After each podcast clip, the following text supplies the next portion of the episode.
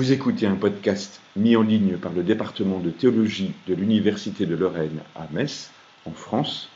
Vous pouvez nous retrouver sur notre site internet e-théologie sans accent.com.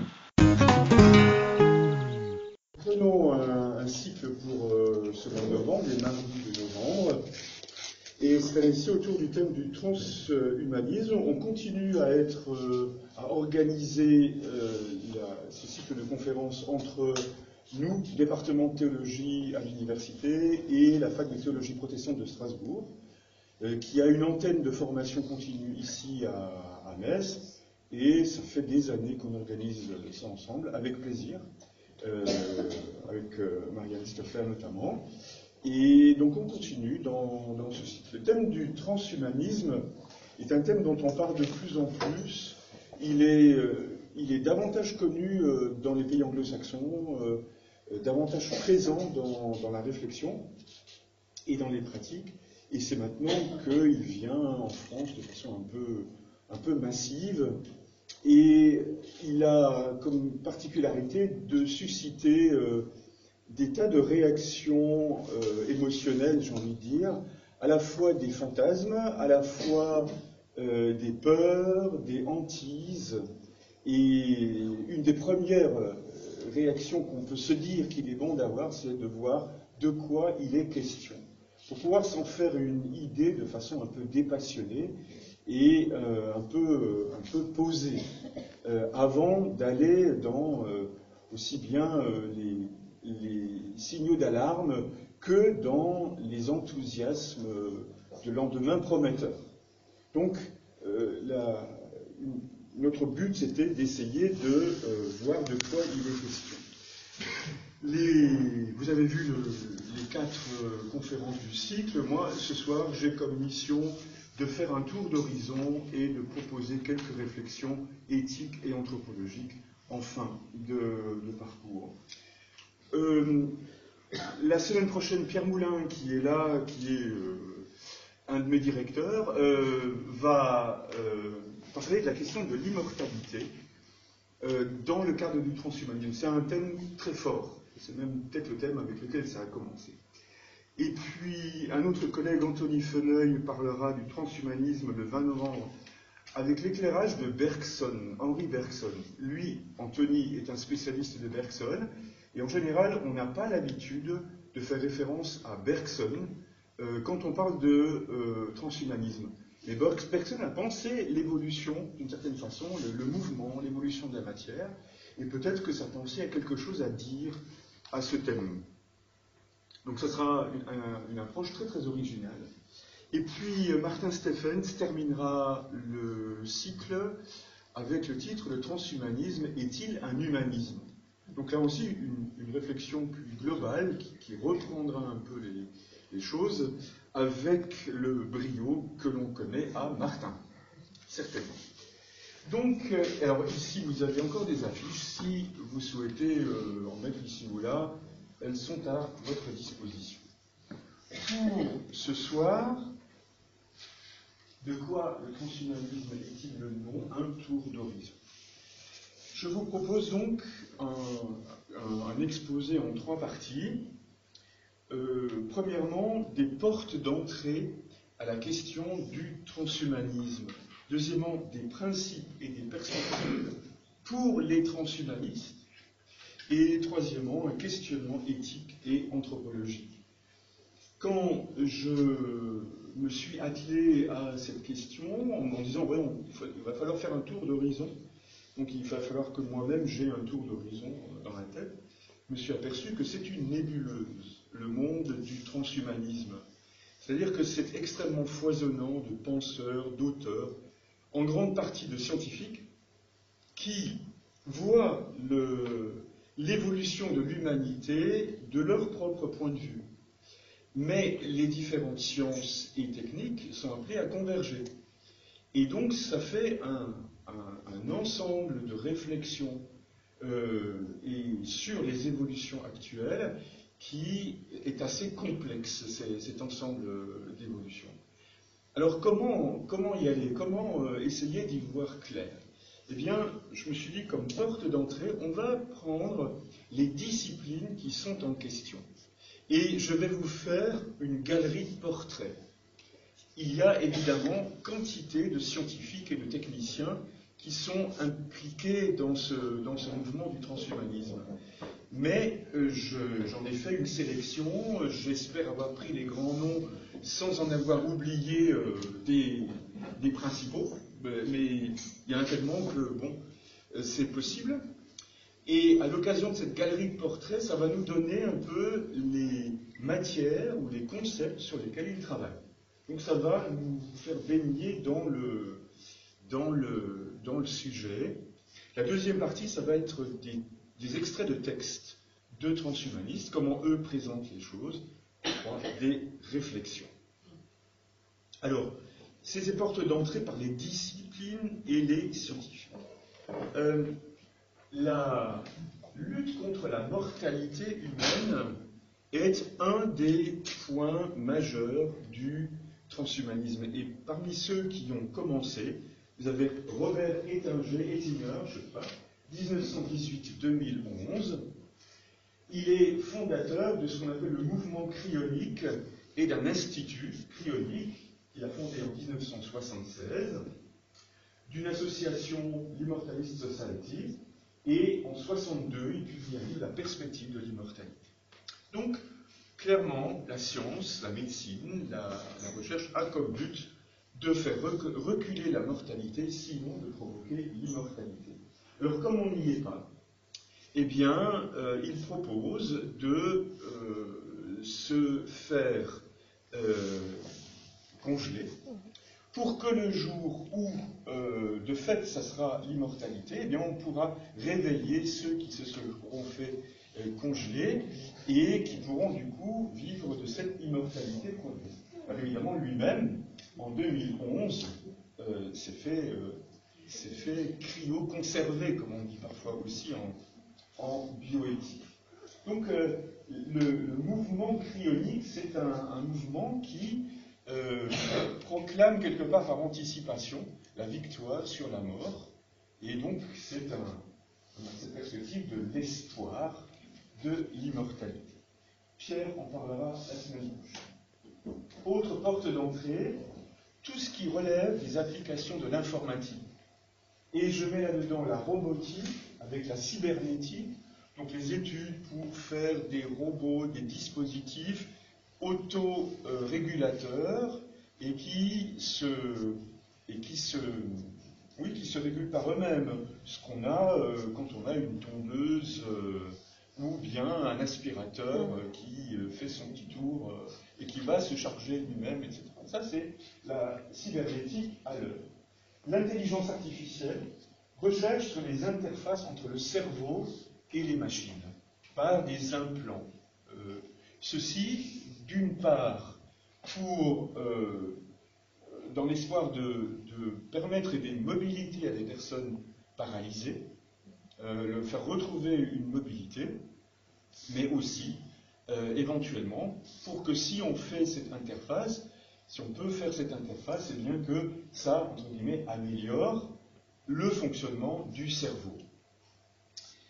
on verra un petit peu comment. Alors, qui Quelqu'un comme Hans Moravec, canadien né en 48, est un roboticien, chercheur en intelligence artificielle.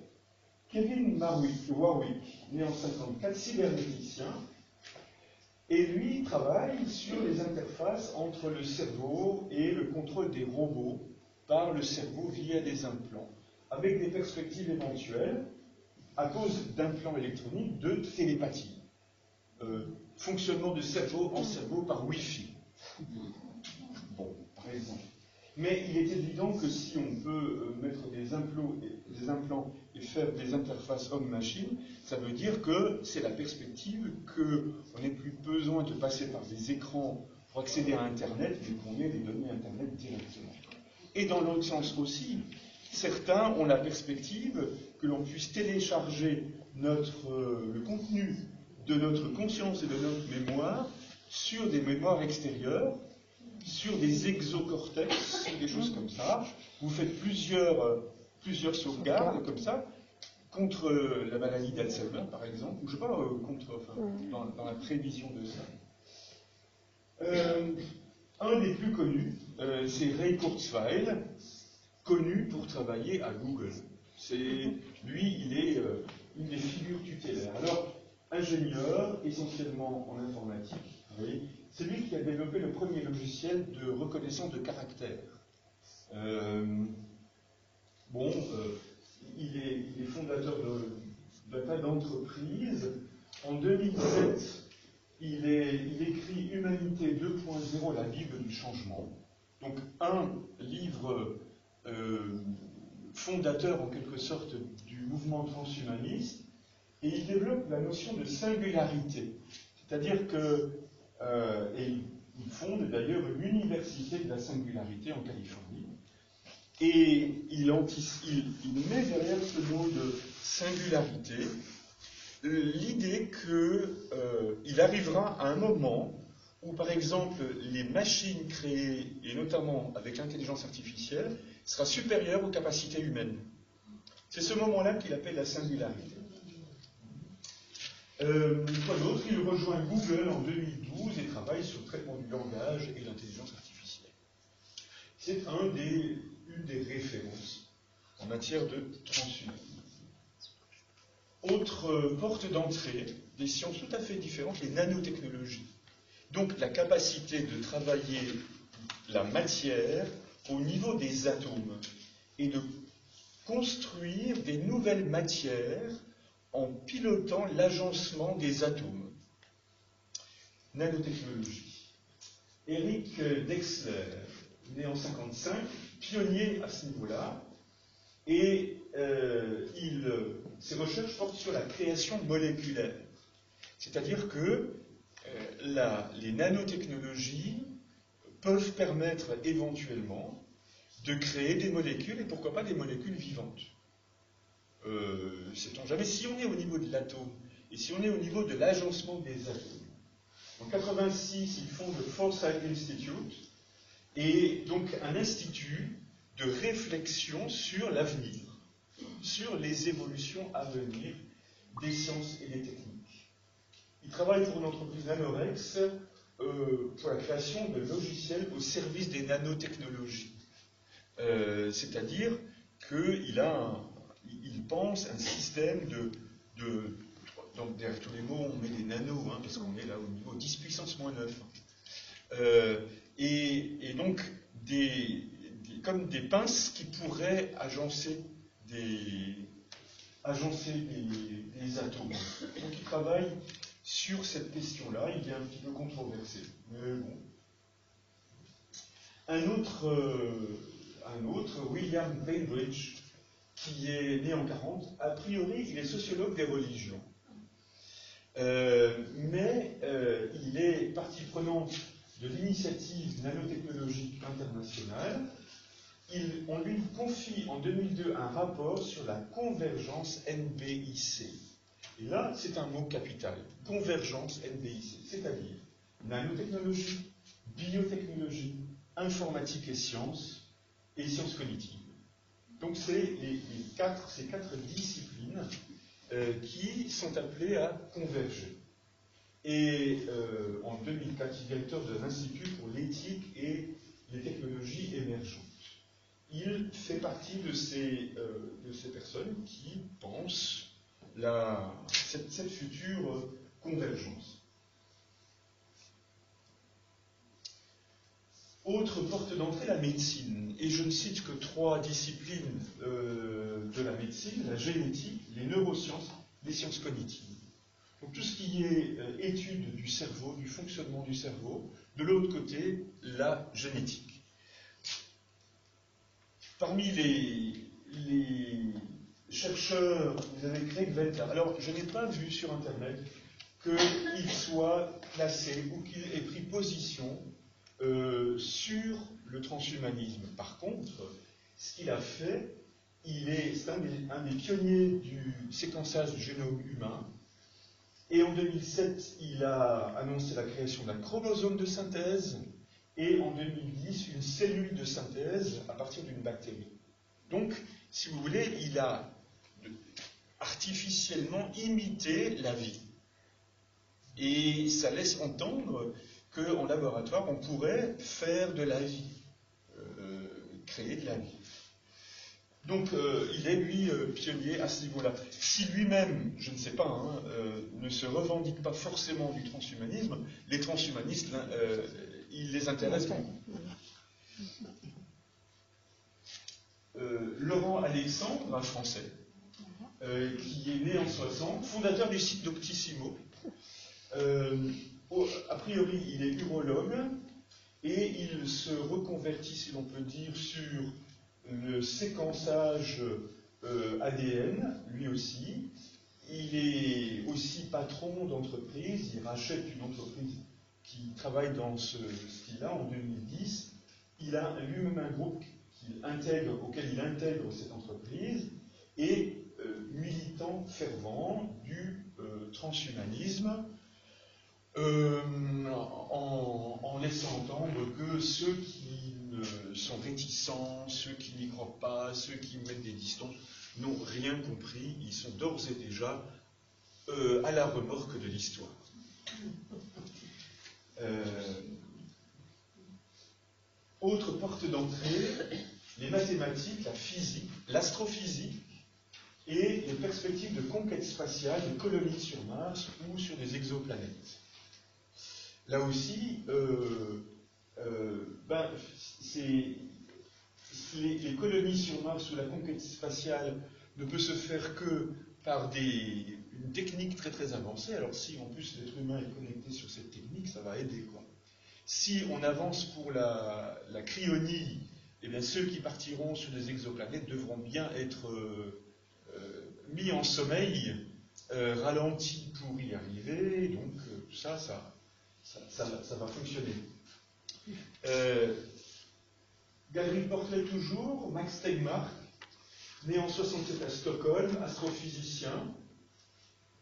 Il, est, euh, il, euh, il, a une théorie mathématique de l'univers qu'il propose et fondateur d'un institut, le Future Life Institute, l'Institut pour la vie à venir, future et qui est un des, euh, un think tank, un, lieu de réflexion, un centre de recherche, si on peut dire, euh, sur euh, les évolutions et un des plus, un des plus en vue en matière de transhumanisme. Frank Tipler, né en Alabama, physicien, publie en 1994 La physique de l'immortalité.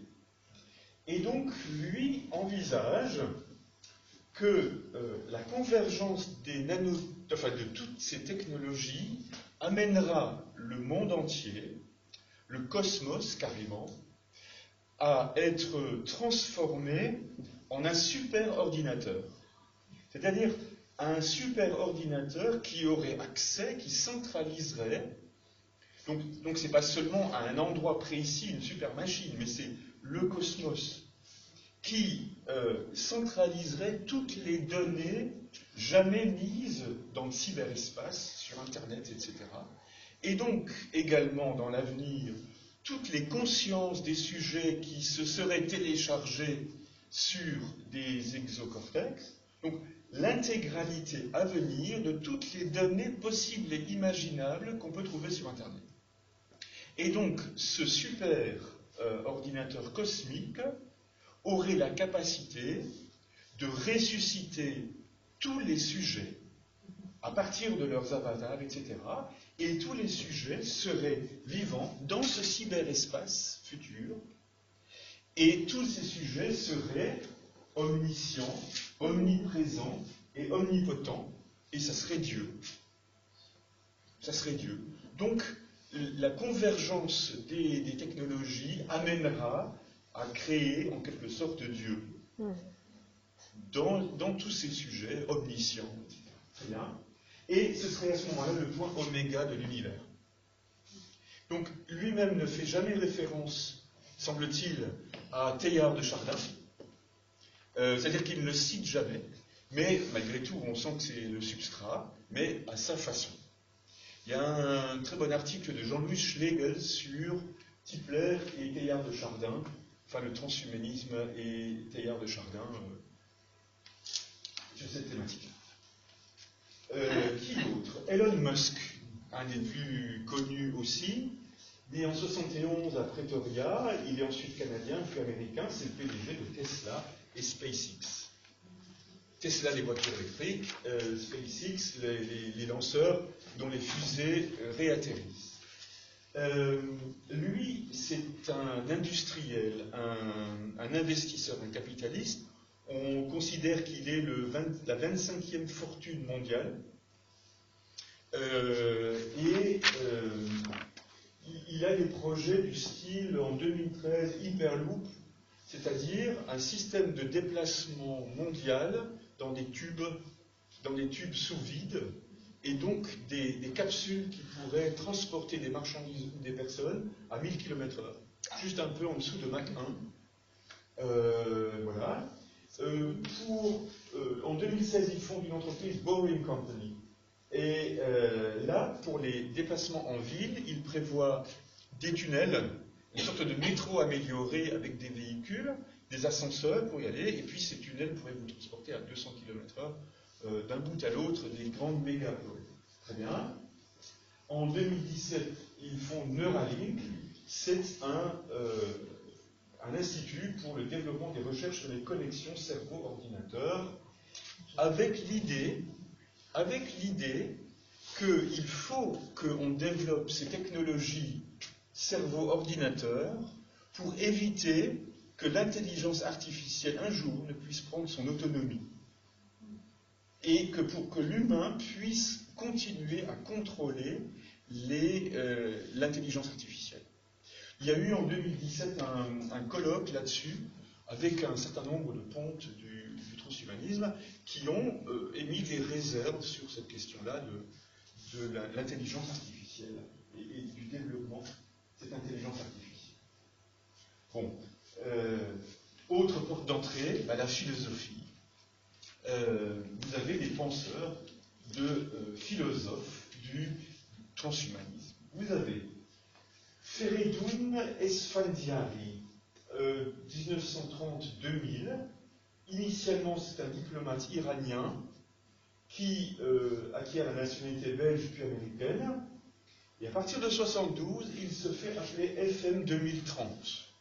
FM de, son, de ses initiales du prénom, 2030, parce qu'il estime que 2030, ce sera probablement une date euh, phare pour ce qui est de l'extension du transhumanisme, de, l'avènement d'une nouvelle humanité. Une date un peu emblématique. En 1973, il publie ce qu'il appelle l'Upbringers Manifesto, et c'est un, texte dans lequel lui affirme euh, ses convictions en termes de euh, transhumanisme et il parle d'un transitional human. Donc d'un humain qui serait appelé à devenir post-human, post-humain, donc un autre type d'humain qui viendrait après l'humain que nous connaissons, qui lui serait qualifié d'humain, donc un post-humain, et en attendant l'avènement du post-humain, eh bien, on est dans une phase de transition. Et le transitional human, ça donne le transhumanisme. Euh, un humanisme de transition. Euh, et donc, pour lui, euh, tout ce que l'on peut faire en matière de prothèse, de chirurgie plastique, d'implants, d'exosquelettes, de, de membres bioniques, tout ce qu'on veut, eh bien, va contribuer, ce, sont que des signes avant-coureurs et, qui disent que les repères classiques que l'on a vont changer, et notamment, il prévoit l'effacement de la distinction des sexes, des valeurs, des distinctions politiques, la fin des convictions religieuses, enfin tout ce qui peut faire des distinctions aujourd'hui, des différences, va être appelé à, à être effacé au bénéfice du post-human. Voilà, un des, fondateurs aussi de ce mouvement euh, transhumain. Alors, un des théoriciens principaux, c'est Max More. né en 64, et euh, à sa naissance, il s'appelle Max O'Connor. Euh, il crée en 88 un magazine qui s'appelle Extropy, et il prend le nom de Mort. Mort parce que plus. Humanité plus. Donc euh, voilà, il préfère s'appeler plus. Il fonde un institut, Extropy Institute, première structure transhumaniste en 92, et en 98, il publie les principes extropiens. Et extropien, c'est un, euh, ça, vient d'un penseur euh, qui avait, euh, à partir de entropie, forgé le nom extropie, puisque l'humanité est appelée à changer, à être profondément modifiée et ne pas se répéter de l'intérieur, mais à être profondément modifiée de l'extérieur. Et donc, principe extropien. C'est un texte, là encore, qui est un texte fondateur euh, du transhumanisme. Et le but du transhumanisme, c'est dépasser les limites humaines, évidemment, avec les ressources de la rationalité sans limite a priori. Il fait une réflexion qui, à mon sens, euh, vaut le coup d'être euh, gardée pour comprendre, c'est que il dit il ne s'agit pas de viser un accomplissement humain. Il ne s'agit pas de viser une perfection de l'être humain. Parce que si on dit accomplissement ou si on dit perfection, on considère qu'il y a un terminus ad quem. C'est qu'il y a un but qu'on vise et qu'on peut arriver au but, qui serait un être humain accompli, un être humain parfait. Et pour lui, il n'y a pas de perfection à viser, parce que le processus évolutif transhumaniste est sans but, sans limite. Euh, il, va vers un avenir, vers un, vers un autre type d'humanité, mais sans que l'on puisse dire qu'il y a un terminus ad quem. Donc ce n'est pas une perfection qui est visée pour lui. En 2002, il signe avec Nick Bostrom la déclaration transhumaniste. Il est partie prenante du mouvement cryonique et il est à la tête de, l'Alcor Life Extension Foundation, qui est actuellement une des fondations qui s'occupe aussi de euh, cryo-conserver des personnes qui le désirent. Et euh, Alcor, hein, on tape Alcor, euh, voir leur site, c'est très très beau site, il faut, aller voir.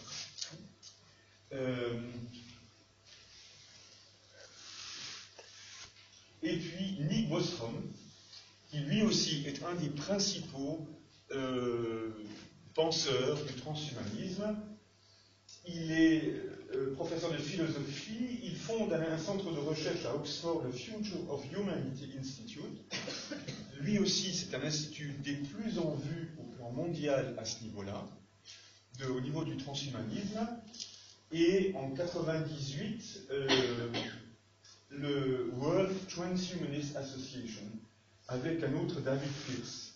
Et cette association mondiale du transhumanisme, qui regroupe des associations transhumanistes et des instituts transhumanistes, eh bien, s'appelle Humanity Plus.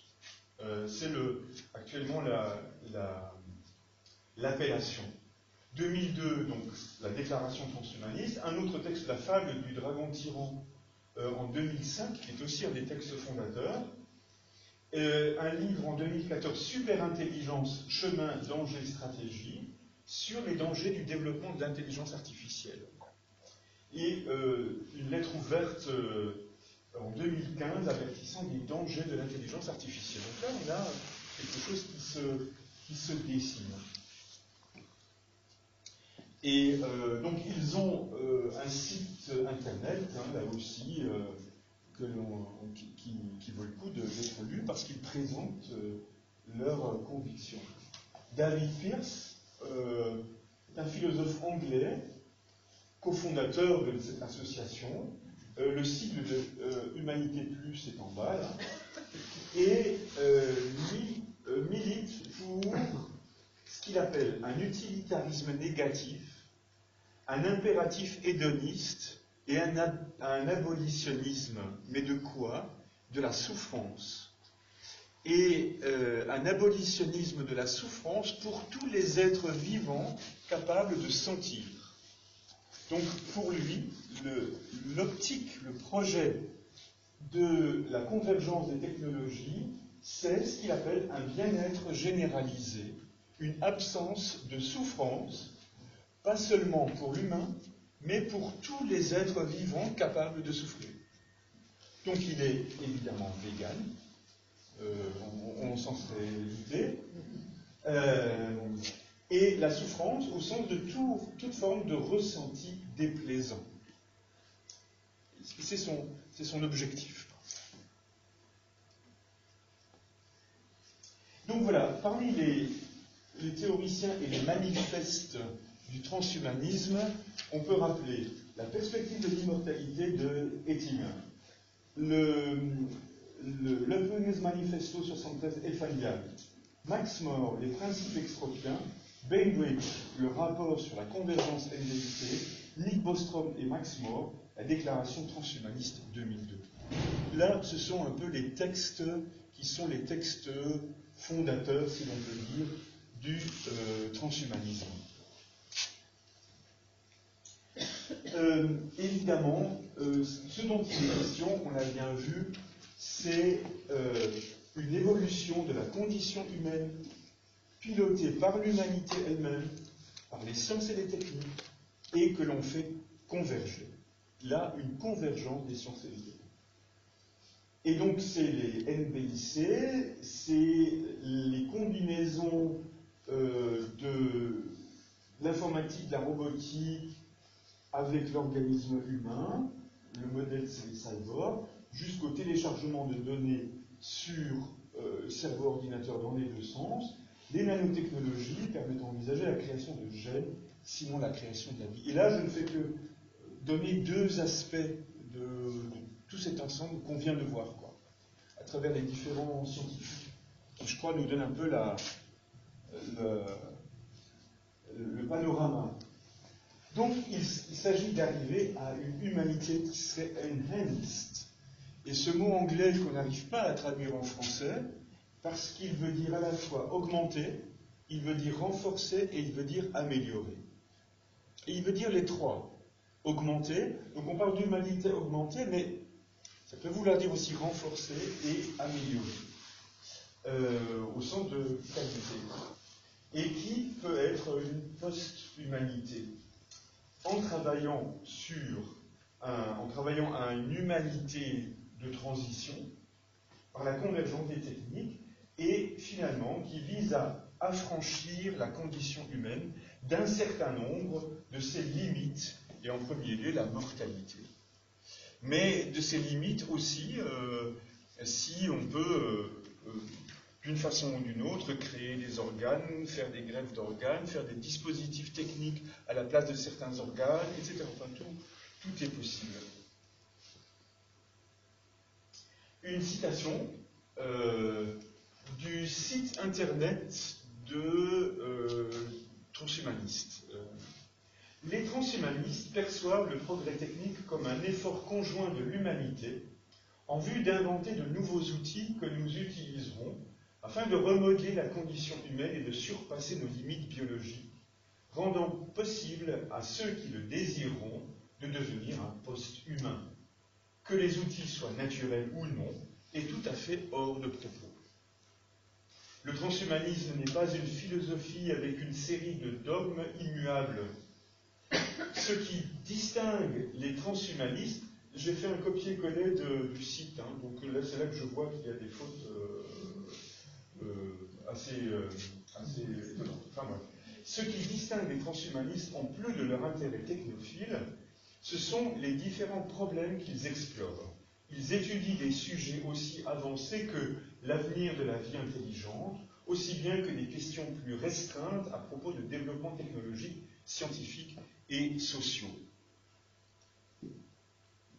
En s'intéressant à ces sujets, les transhumanistes visent à entretenir une approche scientifique à la résolution de problèmes en s'en tenant aux faits. Ils se font un devoir de mettre au défi tous les mythes et de remettre en doute les présumées impossibilités Rien n'est épargné, par même la nécessité de la mort, par même notre confinement sur notre planète avec ses ressources non renouvelables, pas même l'idée du transhumanisme n'échappe à une constante remise en cause. Cette idéologie doit évoluer et se remodeler au fur et à mesure que nous avançons en réponse à ces nouvelles expériences et à ces nouveaux défis. Les transhumanistes sont prêts à avouer leurs torts et à apprendre de leurs erreurs. Enfin, quand même. Voilà, donc euh, ceci c'est euh, un site iatranshumanisme.com.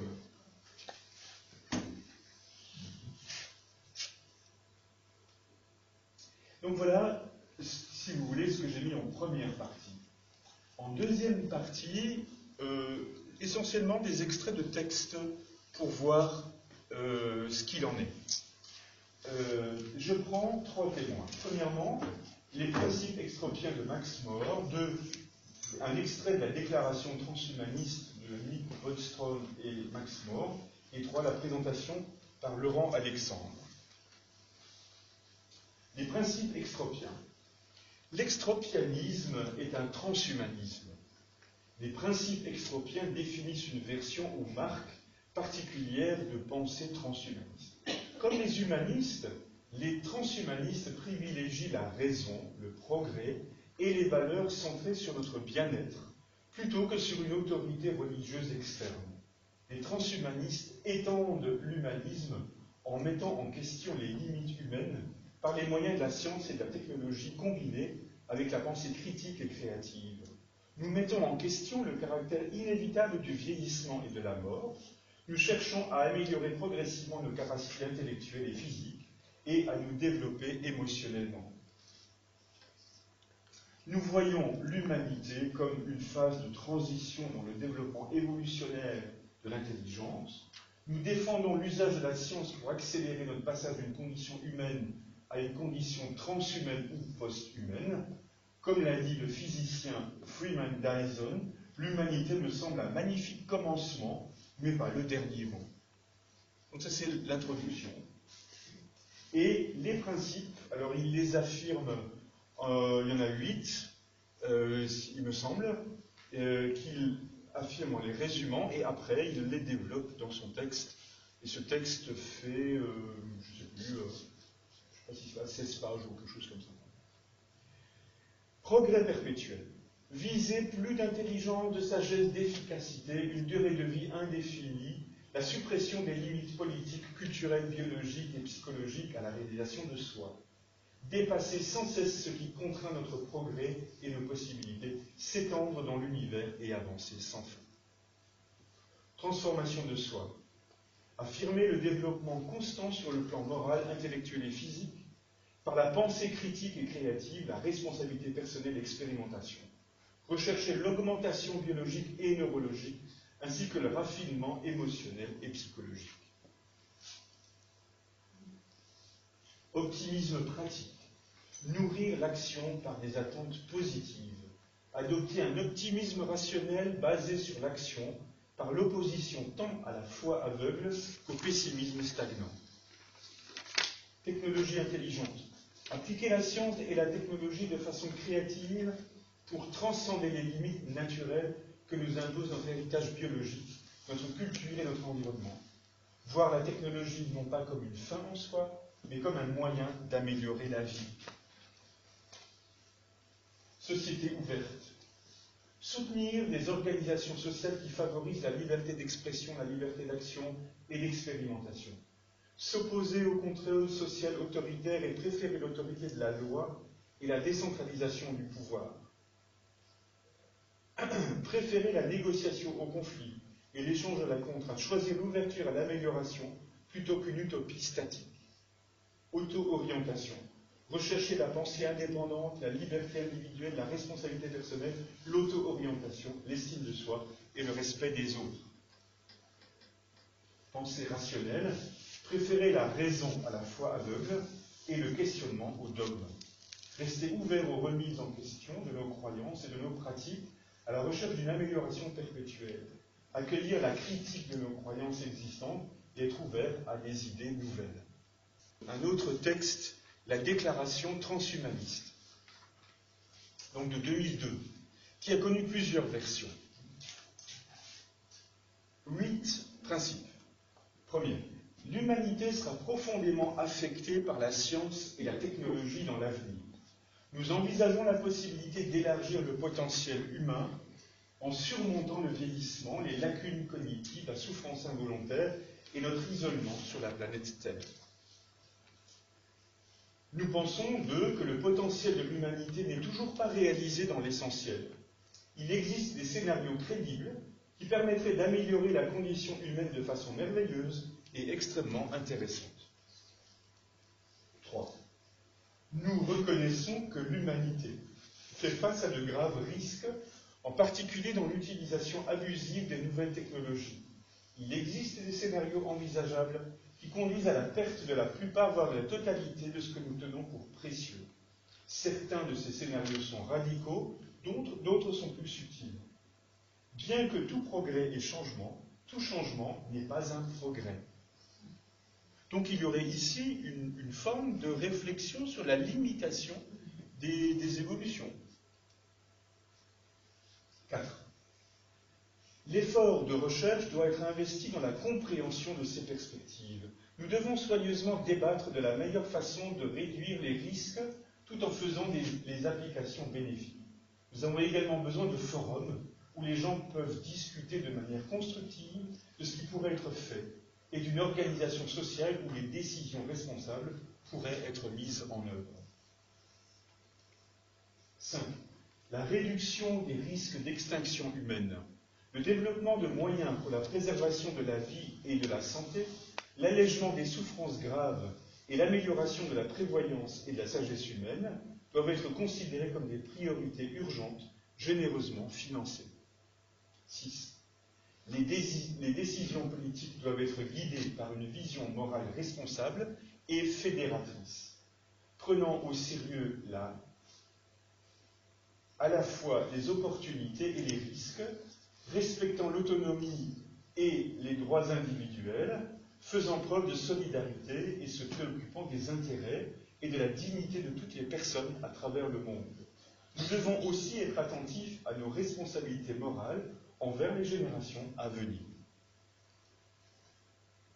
Nous défendons le bien-être de toutes les intelligences en y incluant les humains, les non-humains, les animaux, les futures intelligences artificielles, les formes de vie modifiées ou toute autre intelligence auquel les progrès technologiques et scientifiques pourraient donner naissance. Le bien-être de toutes les intelligences.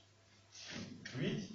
Nous, promouvons la liberté morphologique, le droit de modifier et d'améliorer son corps, sa cognition et ses émotions, cette liberté inclut le droit d'utiliser ou de ne pas utiliser des techniques et technologies pour prolonger la vie, la préservation de soi-même grâce à la cryogénisation, le téléchargement et d'autres moyens, et de pouvoir choisir de futures modifications et améliorations.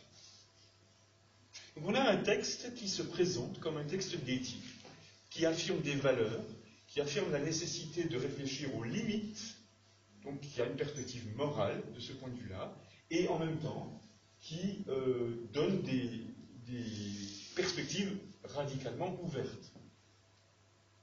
On pourrait se demander comment, ben, comment ça peut tenir ensemble, quelle cohérence euh, dans ces différents principes. Euh, deux citations de Laurent Alexandre. Les transhumanistes soutiennent une vision radicale des droits de l'humain. Pour eux, peu importe la race, le genre ou l'origine. Un citoyen est un individu, un être autonome qui n'appartient à personne d'autre qu'à lui-même et qui décide seul des modifications qu'il souhaite apporter à son cerveau, à son ADN ou à son corps. La démocratie radicale dans laquelle souhaite vivre le transhumaniste est une société qui ne bride ni les libertés individuelles, ni la volonté de chacun d'augmenter son potentiel. La technologie est un moyen d'échapper à la tyrannie du destin de la nature et de la condition sociale. La tyrannie du destin et de la nature et de la condition sociale. Autre citation. Un véritable lobby bioprogressiste est déjà à l'œuvre qui prône l'adoption enthousiaste de tous les progrès NBIC, qui a changé l'humanité. Ce lobby est particulièrement puissant sur les rives du Pacifique, de la Californie à la Chine et à la Corée du Sud, soit à proximité, et ce n'est pas un hasard, des industries NBIC. C'est là qu'émerge la nouvelle devise de notre siècle. La vie n'est qu'une nanomachine particulièrement sophistiquée. La vie n'est qu'une nanomachine particulièrement sophistiquée. Donc ça c'est Laurent Alexandre, euh, donc euh, ce scientifique euh, français. Voilà les textes et les principes tels qu'ils sont présentés par les transhumanistes. Et il me semble que si on prend cette réflexion au sérieux, eh bien, il s'agit de regarder ces textes-là. Il s'agit de les voir, il s'agit de les lire et de voir ce qu'ils disent. On peut avoir le sentiment que l'on est dans des pensées qui sont d'une part dans des démarches très sérieuses et qui viseraient à, les mettre en doute, et jusque à des démarches ou des pensées délirantes. Mais voilà, euh, où, où, se situer, ou comment prendre les choses? Dans cette espèce de continuum d'une réflexion très sérieuse sur des choses qui existent déjà, et jusque euh, de l'autre côté, euh, ce qui apparaît comme délirant. Donc je voudrais proposer un questionnement à la fois anthropologique, donc sur les sur l'être humain euh, et sa condition, et puis éthique. Euh, trois, portes d'entrée là. Un, sur la technique. Deux, la vie en société, donc la politique, vie en société. Et le sujet. Sur la technique, on voit bien que ce sont des technoprophètes, c'est-à-dire qu'ils attendent tout de la technologie on est là dans quelque chose où la technique est supposée assurer le progrès de l'humanité. Globalement, ils sont plutôt athées et plutôt matérialistes, c'est-à-dire considérant que l'être humain, ce n'est que de la matière. Euh, et en appliquant le paradigme euh, technologique sur l'être humain, euh, à savoir que le corps humain est une mécanique très complexe, une formidable mécanique, mais on arrivera à égaler cette mécanique et en l'égalant à la modifier. Et il y a des courants transhumanistes qui sont religieux et ou entre guillemets spirituels. Les Mormons ne sont pas loin du transhumanisme. Les Raéliens, évidemment, ont pris cette question-là même si Nick Bostrom et Max Moore se gardent à l'écart de ça. Euh, la déclaration transhumaniste de, ces deux auteurs veut faire une espèce de, être un texte un peu consensuel. Donc ils se gardent à l'écart de ces questions religieuses et spirituelles. Mais il y a des gens qui font des liens avec ça. Euh, globalement, euh, ils considèrent que l'être humain, c'est plutôt de la technique. Et on peut se demander ce que représente le bien-être par ces projets transhumanistes. Qu'est-ce que c'est le bien-être? Euh, on a vu Pierce, c'est l'absence de souffrance. Est-ce que c'est ça qu'ils appellent le bien-être? Est-ce que le bien-être, c'est aussi une espèce de jouissance de s'éprouver soi-même euh, puissant, fort, c'est-à-dire du point de vue cognitif, du point de vue physique, euh, maîtrisant euh, les choses Est-ce que c'est une espèce de jouissance liée à ça? Auquel cas, elle n'est pas, pas neuve du tout, cette jouissance. Elle est même très archaïque d'un point de vue psychanalytique. Alors, dans les milieux de la technique, vous avez aussi ce que j'appelle les calmeurs du jeu. Euh, il y a des gens qui disent, voilà, calmons, calmons le jeu, n'allons pas trop vite. Dans la revue Études de février 2018, vous avez un article, un entretien de Nathanaël Jarassé, qui est un roboticien, et qui, lui, euh, dit qu'on euh, n'en est pas là. On n'en est pas là. C'est-à-dire que les, réussites au plan de la robotique, pour lui, hein, les, réussites euh, au plan de la robotique notamment des prothèses ou autres, ou, des gens qui arrivent à, commander des appareils, des mains artificielles avec le cerveau, des choses comme ça, euh, c'est toujours présenté comme des grandes victoires, mais d'après lui, on oublie que derrière, les gens qui peuvent faire ça ont subi un entraînement très très long pour pouvoir euh, manipuler ces appareils et il les compare à des athlètes de haut niveau. À un entraînement comparable à celui d'athlètes de haut niveau pour arriver à ça. Donc c'est pas du jour au lendemain qu'on nous fait un implant et que parce qu'on pense que euh, un, bras mécanique va faire ça, que ça va se passer comme ça. Deuxièmement, il y a aussi d'autres intérêts, dit-il, notamment l'exigence d'investisseurs. Et pour qu'il y ait des investisseurs, il faut que ça soit rentable. Et, il dit par exemple que si en France, mettons, 4000 personnes auraient besoin d'une prothèse mécanique, d'un exosquelette, quelque chose, 4000 cas, c'est l'équivalent d'une maladie rare. On sait très bien qu'en médecine, pour les maladies rares existantes, déjà, vous n'avez pas beaucoup d'investisseurs pour la recherche. Parce que ça, ça ne sera pas rentable. Donc il y a ce genre de considérations-là aussi qui vont intervenir et qui font que euh, l'avenir n'est peut-être pas aussi prévisible qu'il y paraît. On pourrait, je pense, en dire tout autant du tout génétique. cest qu'on découvre le fonctionnement des gènes, mais ce qu'on ne sait pas est infiniment plus grand que ce qu'on sait du fonctionnement des gènes. Donc, on a beau avoir un, procédé assez simple pour bidouiller dans les gènes et le fameux CRISPR-Cas9, euh, copier-coller génétique, mais n'empêche qu'on ne sait pas comment ça fonctionne, euh, les. Donc là aussi, les, progrès, entre guillemets, euh, sont lents et on ne les maîtrise pas si facilement que ça. Euh, une remarque, euh, à toutes les époques, on a appliqué à l'humain des paradigmes techniques. Par exemple, paradigme, c'est-à-dire un, un, arsenal de lecture. Par exemple, Descartes présente l'organisme humain comme une mécanique. Parce qu'à l'époque de Descartes, au XVIe siècle, on a développé la mécanique ils étaient fascinés par euh, le fait de développer des machines et des, interactions mécaniques, et donc, pour Descartes, le corps humain était une mécanique. Bon. Il se trouve qu'aujourd'hui, nous nous nous venons de développer l'informatique, et c'est fascinant de voir comment on applique le paradigme informatique à l'humain. Deux aspects.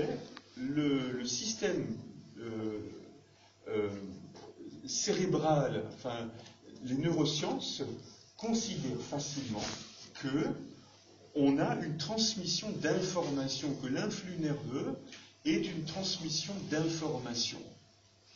Pendant un temps, on comparait ça plutôt à l'électricité, maintenant, on compare ça plutôt à, un système informatique. Pareil pour l'ADN, pour les gènes. On dit que les gènes contiennent une information, que cette information se transmet.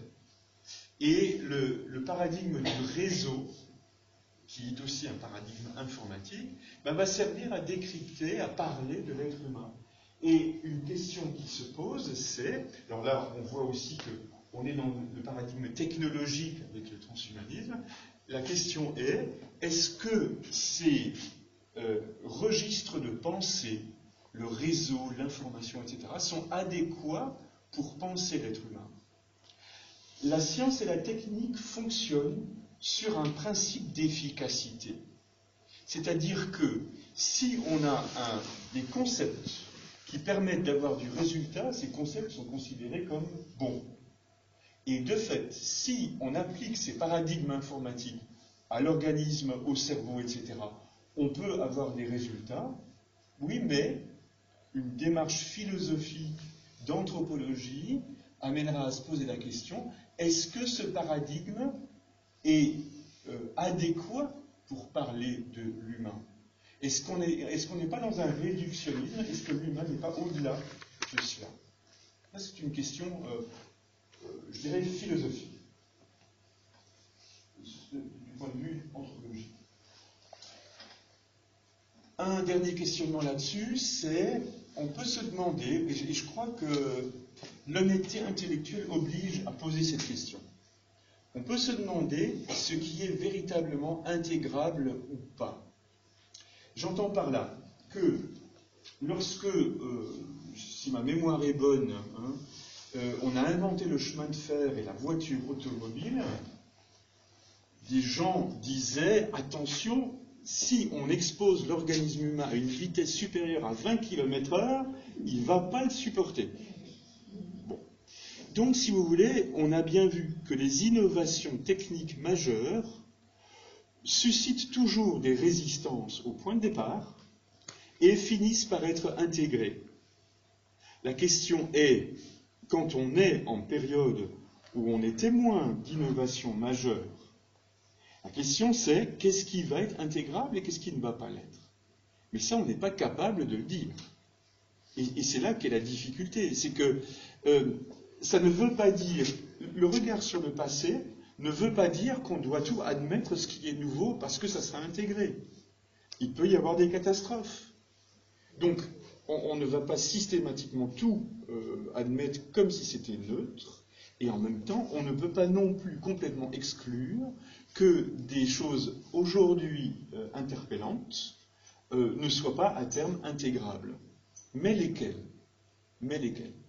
Très concrètement, si on développe des systèmes de bras mécaniques ou des systèmes qui permettraient à des gens paraplégiques, par des implants électroniques, de recommander les muscles de leurs jambes, on va pas dire, euh, on va pas dire non. Je mais voilà, la même technique peut aussi éventuellement euh, renforcer les, capacités de tel ou tel qui n'aurait pas besoin de ce dispositif, qui sait marcher. Mais voilà. Donc, qu'est-ce qui, où, se trouvent les limites? Et là, c'est là que se trouve le questionnement éthique et bien malin qui peut, qui peut dire, qui peut dire ça, qui peut dire où il faut fixer les limites. Euh, Voilà. Euh, la, deuxième porte d'entrée, c'est la vie en société.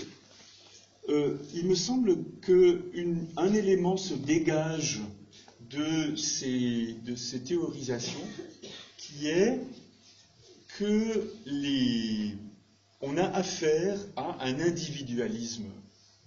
On a vu dans les textes chacun, qui veut euh, améliorer sa condition doit pouvoir y accéder. Euh, la société ne doit pas freiner ça, etc. Bon, très bien.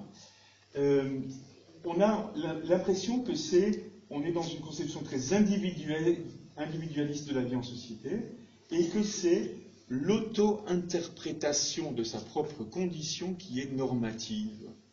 C'est-à-dire que moi, je me sens très bien sans une connexion cérébrale. Ok, d'accord, c'est ton droit. Moi, je veux ma petite connexion cérébrale et mon accès à Internet euh, intégré. Eh ben, c'est ton droit, on va t'implanter ça, tu vois. On a l'impression, mais que devient la vie en société? Que devient le, fait de euh, la, politique au sens vie en société? Et, et on a l'impression que la société doit être au service de ses volontés d'amélioration. Or, là, on est que dans un processus qui est déjà à l'œuvre aujourd'hui. Nous sommes déjà dans ce climat-là. Et ici, on a le prolongement sur le plan technologique d'un certain nombre de revendications que l'on voit très bien déjà aujourd'hui dans la société. On a le sentiment d'être dans une société d'individus où la société dans son ensemble est supposée, par le biais du droit, de la loi, de ci, de ça, ou de la médecine répondre à nos attentes individuelles. Donc ça, on est là pris dans un développement euh, de la société et on voit peut-être que euh, ça, c'en est le prolongement. C'est la, projection vers l'avenir de cet aspect-là. Euh, et puis, quelle perspective d'inégalité? Parce qu'évidemment, tout ça, ça se monnaie. Tout ça, ça se monnaie. Et euh, il y a bien ceux qui, arriveront à s'améliorer euh, parce qu'ils pourront se le payer et pas d'autres. Et là, quel, quels impacts sur, sur la vie en société Euh, troisième euh, porte d'entrée, la question du sujet. Euh, je, pardon, sur le point précédent, j'avais pensé à, une notion que Ricoeur utilise dans le parcours de la reconnaissance. Il parle de la réciprocité. et en, étendant un peu ça, une vie en société est possible lorsqu'il y a de la réciprocité, euh, lorsque elle est capable de penser des sujets en relation de réciprocité. Et c'est, d'une certaine façon, un, coin dans une logique individualiste.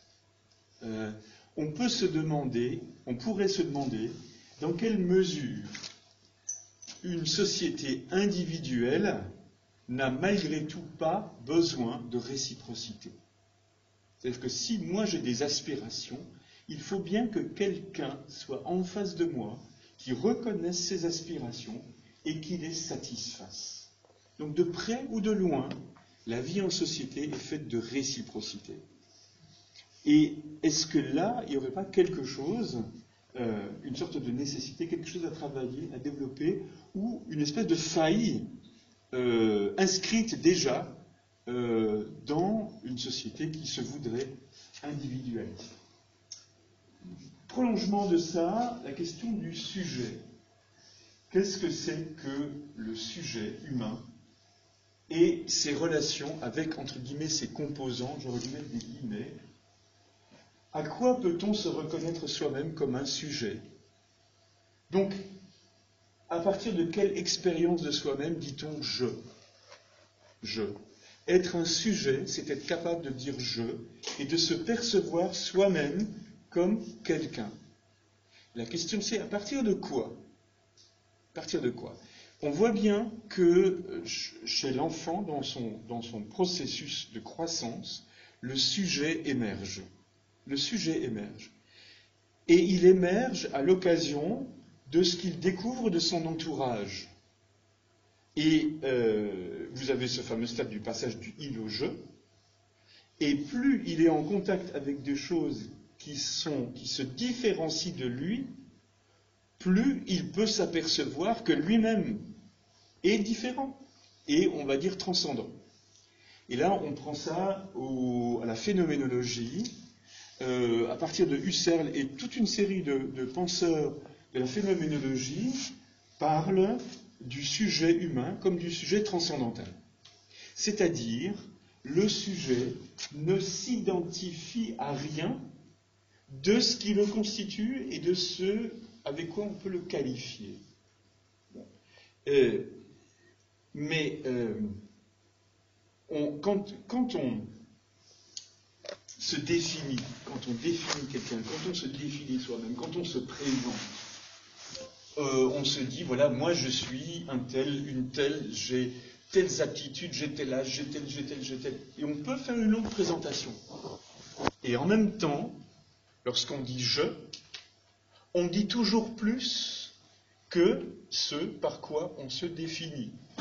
C'est-à-dire qu'on a cette capacité de se percevoir soi-même comme quelqu'un qui est quelqu'un au-delà ou en deçà, si on préfère, de tout ce qu'on peut dire de soi. Ça va ça? Ça, c'est ce qu'on appelle le sujet transcendantal.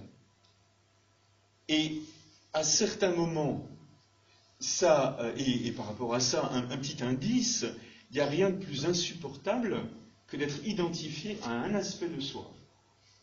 Voilà. Si on est aux yeux des autres celui ou celle qui ne fait que râler, euh, évidemment, c'est pas, pas glorieux, mais euh, à un moment donné, on a envie euh, d'être reconnu aussi pour quelqu'un d'autre que celui ou celle qui rate. Pareil pour l'humour. Si on est la personne agréable parce qu'elle a toujours le bon mot, qu'elle a toujours, etc., on se dit chouette, chouette, ça va être sympa avec cette personne-là parce qu'elle va nous faire rire. La personne qui aime faire rire, à un moment donné, euh, elle veut aussi être reconnue pour autre chose. Et, en même temps, euh, il me semble que cette conscience d'être quelqu'un peut, à d'autres moments, être aussi le fond d'une conception très tragique de soi. C'est-à-dire que euh, euh, qu'il y ait de l'inconnu de soi en soi, à certains moments, ça peut être vertigineux et ça peut être terriblement angoissant. Et c'est peut-être ce qui prête à la mélancolie. Moi, je vais me définir la mélancolie comme une conscience aiguë du tragique de l'existence. Eh bien, c'est peut-être parce qu'on est transcendant et qu'on ne s'identifie à rien qu'à un moment donné, on peut aussi être gagné par l'idée que l'existence est tragique, elle peut être tragique, et par la mélancolie. Bon, ça c'est la condition humaine, c'est un aspect de la condition humaine. Eh bien, euh, ça veut dire que le sujet ne s'identifie pas à son corps. Mon corps n'est pas que moi.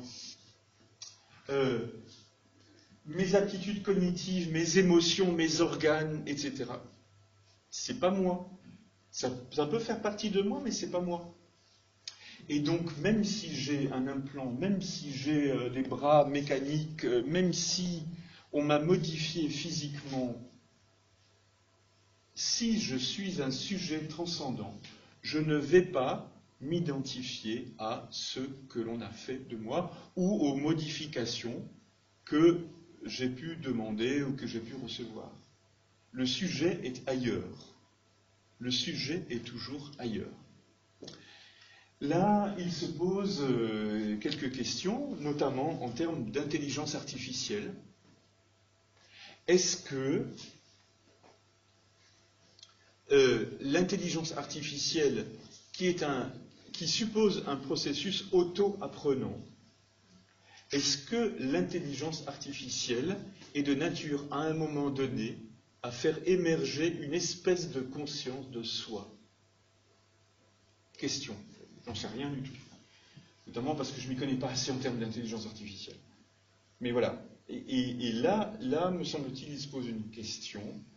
Et que devient la conscience de soi euh, à l'idée de cette connexion, de cette interconnexion avec des appareils, avec le web, avec euh, des choses comme ça. Que devient cette conscience de soi? C'est-à-dire que si à un moment donné, il y a un sujet qui se perçoit soi-même comme une sorte d'entité, eh bien, euh, on peut dire qu'il ne s'identifie à rien, mais en même temps, est-ce que ce qui se profile est susceptible de modifier cette conscience de soi que nous appelons sujet? Ça, euh, Euh, là, j'étais un petit peu plus loin que ce que, j'avais prévu. bon. Euh, en matière de corps et de chair, en phénoménologie, on fait la distinction. On fait la distinction entre le corps et la chair. Et on considère que la chair, c'est le fait de vivre sa propre dimension incarnée comme faisant partie de soi. C'est-à-dire que faire l'épreuve, s'éprouver soi-même vivant, incarner, et là, pour le coup, faire l'expérience que le corps fait partie de nous. Ça, c'est ce qu'on appelle la chair. Le corps est ambivalent. Le corps est à la fois subjectif et objectif. Mon corps, je peux effectivement le, traiter comme un objet. On dit qu'il est l'objet de soins, par exemple. Mais je peux aussi être sujet incarné dans mon corps. Et donc le corps, c'est moi le corps a cette ambivalence. Et euh, une question anthropologique s'exprime, enfin se, manifeste là, c'est euh, que devient, si le corps est euh, de plus en plus technicisé, que devient cette relation à son propre corps? Puis on peut poser ça aux transhumanistes. Est-ce que les transhumanistes n'ont pas tendance à ne considérer que le corps comme objet et à oublier complètement le corps comme sujet? Euh, ça, c'est une question. Et un dernier point que j'aimerais euh, développer, c'est la dimension de la culture. Euh, et notamment les arts. Il y a une, réalité humaine, la culture au sens le plus noble du mot, et en particulier les arts, qui ont cette capacité d'exprimer ce plus, si je peux reprendre ce mot-là, du sujet qui éprouve la condition humaine. C'est-à-dire que les arts et la culture sont une façon d'essayer de rendre compte, sans y parvenir jamais complètement, du fait que la condition humaine est quelque chose qui reste, entre guillemets, mystérieux, dont on essaie de rendre compte, qui est multifacette et euh, qui est inépuisable. Euh, et l'art cherche à dire cette espèce de plus de la condition humaine, et un plus qui se situe ailleurs que le plus de l'humanité plus. Donc, euh, dans, la, dans, la, dans ce discours transhumaniste, on a le sentiment d'avoir un discours très marqué par la technologie, et euh, j'ai envie de dire, qu'est-ce qui se passe quand on met face à ce discours-là très technophile un discours culturel Un discours culturel, si on développe, si on, si on met en face de ça euh, ben, un certain nombre de productions culturelles. On va dire aussi que des ordinateurs sont capables de composer de la musique, que, euh, etc. Enfin, il y a des choses qui se font déjà à ce niveau-là. Euh, mais n'empêche, mais n'empêche. Il me semble que là, on a quelque chose peut-être à développer, euh, sous forme peut-être prophétique aussi, à savoir l'être humain capable de culture. Donc voilà, progrès, espoir, utopie, fantasme. Progrès, ça semble assez indiscutable que la convergence des sciences et des techniques est en passe de continuer à bouleverser les modalités de la condition humaine. Ça, c'est clair. C'est un processus et ça va venir à plus ou moins long terme. Il va y avoir convergence et il va y avoir modification des conditions de la vie humaine sans que ce qui va venir corresponde à ce qu'on annonce qui va venir. Ça, c'est déjà une chose. Espoir. Euh, qu'est-ce qu'il en est de propension à croire que la technique procurera le bonheur à l'humanité? Entre, la technique qui, dès maintenant, euh, nous facilite l'existence et une technique qui apporte le bonheur, le bien-être, l'absence radicale de souffrance, il y a une grande marge. Utopie. Euh, l'utopie euh, est, quelque chose qui figure des aspects enviables, des, aspects, but visé quelque chose d'enviable, etc. Mais sachant bien que quand on est face à une utopie, elle donne des idées, elle donne des repères pour aller vers, mais ce qui arrive concrètement ne correspond jamais à l'utopie. Euh, et euh, fantasme, ben, on ne peut pas s'empêcher de penser qu'une partie des discours s'enracine dans une espèce de volonté de toute puissance très archaïque du sujet. Une volonté de toute puissance qui est au fond de l'humain euh, et qui est psychiquement très archaïque. Et, et dans les parcours humains que nous connaissons, on s'humanise quand on accepte, quand on concède à sa propre finitude et à sa propre vulnérabilité. Euh, ce qui n'empêche pas d'avoir des désirs, mais des désirs inscrits dans la finitude d'une existence humaine et aussi finitude de la mortalité. Donc ça, c'est le processus d'humanisation que nous connaissons. Est-ce que là, on est dans des choses qui, seraient inhumaines parce qu'elles méconnaissent ou refuse la nécessité euh, de concéder une certaine finitude? C'est des questions que l'on peut se poser.